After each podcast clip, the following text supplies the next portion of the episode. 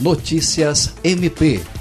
O Ministério Público do Estado do Acre, por meio do Núcleo Permanente de Incentivo à Autocomposição, o NAPAS, realizou na última quarta-feira, dia 19, a capacitação, mediação e intervenção efetiva nos conflitos escolares, voltada para educadores da Rede Municipal de Ensino de Rio Branco.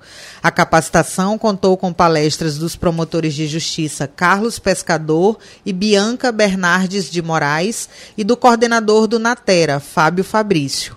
A proposta de mediação de conflitos nas escolas segue uma orientação do Conselho Nacional do Ministério Público para a implantação do chamado Ministério Público Resolutivo, que visa, através da intervenção extrajudicial feita por meio da autocomposição, evitar a excessiva judicialização das demandas sociais. A atividade contou com a presença da Procuradora-Geral de Justiça, Cátia Rejane de Araújo Rodrigues, e do secretário de Educação de Rio Branco, Moisés Diniz. Andréia Oliveira, para a Agência de Notícias do Ministério Público do Estado do Acre.